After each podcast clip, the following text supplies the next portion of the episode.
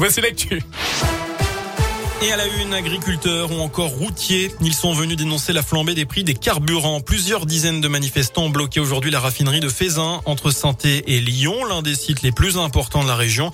Des véhicules empêchaient l'accès. D'autres actions étaient d'ailleurs menées en France aujourd'hui pour réclamer plus d'aide face à la hausse actuelle des prix. En bref, trois policiers de Clermont visés par des tirs. Ça s'est passé samedi en début de soirée d'après le journal La Montagne.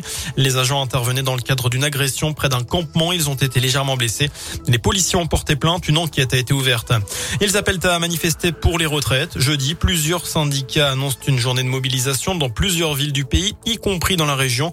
Euh, parmi les revendications, la revalorisation des pensions et le renforcement des services publics en zone rurale.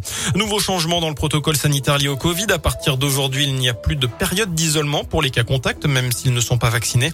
Euh, cela concerne tout le monde. Les collégiens et lycéens pourront donc rester en classe. Il faudra juste un autotest deux jours après.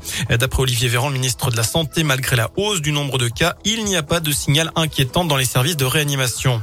Les mathématiques vont-ils revenir dans le tronc commun au lycée? C'est en tout cas ce que préconise un rapport remis aujourd'hui au ministère de l'Éducation nationale. Les experts sollicités proposent de rajouter entre une heure et demie et deux heures de maths par semaine dès la première pour tous les élèves. La réforme du bac portée par Jean-Michel Blanquer avait rendu la matière optionnelle, entraînant l'inquiétude de certains enseignants. Enfin, on termine avec du sport, du rugby et l'Australie va prendre ses quartiers dans la région autour de On l'a appris ce matin, les Wallabies vont établir leur camp de base chez nous pour la Coupe du Monde en France l'an prochain. Ils seront installés à l'hôtel La Charpinière à Saint-Galmier et ils s'entraîneront sur le terrain du stade Roger Baudras, c'est à Andrézieux.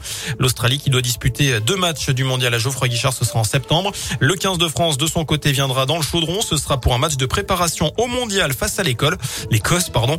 Match à vivre le samedi 12 août 2023. Voilà pour l'essentiel de l'actu. Très bonne soirée. Merci beaucoup Sébastien. Prochain